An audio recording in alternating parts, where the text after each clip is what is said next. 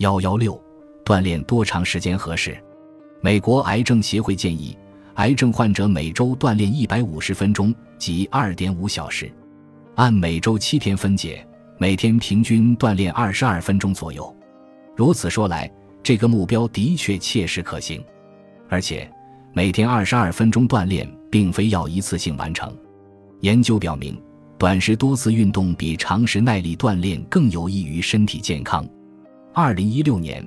加拿大麦克马斯特大学马丁吉巴拉和同事的一项研究发现，久坐不动的人，每周做三次短暂却有力的运动，持续十二周，与每周锻炼四十五分钟，持续十二周的人们相比，他们的生理和生物健康指标的改善相差无几。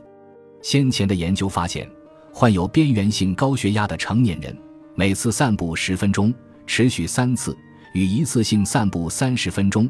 能达到同样的效果，并且与一次性散步三十分钟不同的是，三次十分钟的散步还降低了血压峰值，因此更有益于身体健康。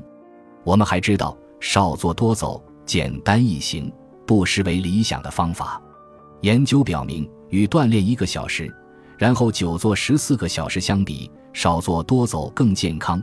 少做三十分钟，体质以轻松活动。将降低死亡风险，短时运动可以减少炎症。艾利森和我相信，最好的教练就是我们自己的身体，所以要倾听自己身体的需求，积极响应。如果你感到强壮、平衡、灵活和自信，说明你做得不错。定期做有氧运动很重要，保持肌肉力量也很重要。锻炼对于癌症结果有何影响的研究？多集中于乳腺癌患者。尽管如此，我们在第三章中提及的加布卡纳勒正通过自己的努力改变这一状况。越是前列腺癌宣传越，加布通过其蓝色治愈这一非营利性组织，与他的团队一起组织了一系列活动，不仅让人们认识到前列腺癌症是美国第三大死亡原因，而且还教会人们如何通过改变生活方式来预防前列腺癌。